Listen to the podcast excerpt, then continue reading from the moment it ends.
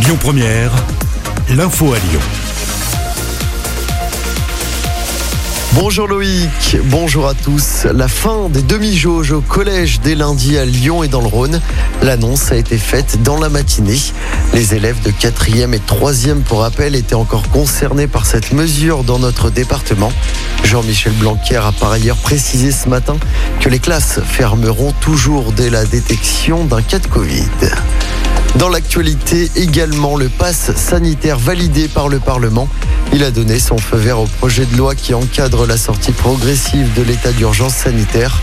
Pour rappel, le pass sanitaire entrera en vigueur le 9 juin. Il sera obligatoire pour accéder aux événements de plus de 1000 personnes.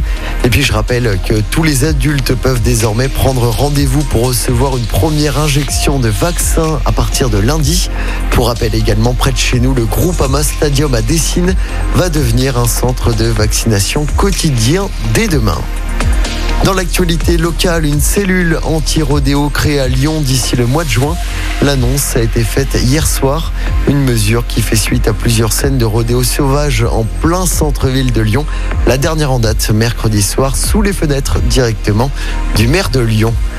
Il avait agressé sexuellement une femme sur les quais de Saône à Lyon et blessé plusieurs personnes qui s'étaient interposées. Un jeune homme de 20 ans a été condamné hier à deux ans de prison ferme. Les faits remontent à l'été C'est sa carte TCL perdue sur place qui avait permis aux enquêteurs de l'identifier.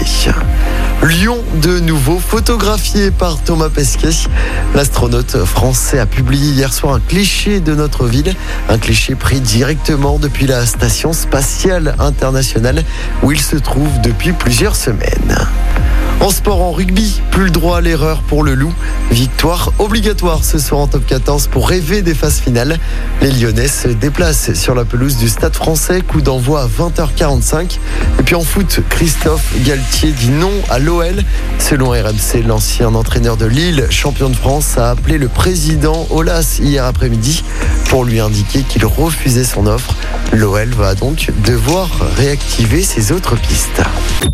Écoutez votre radio Lyon Première en direct sur l'application Lyon Première, lyonpremière.fr et bien sûr à Lyon sur 90.2 FM et en DAB+.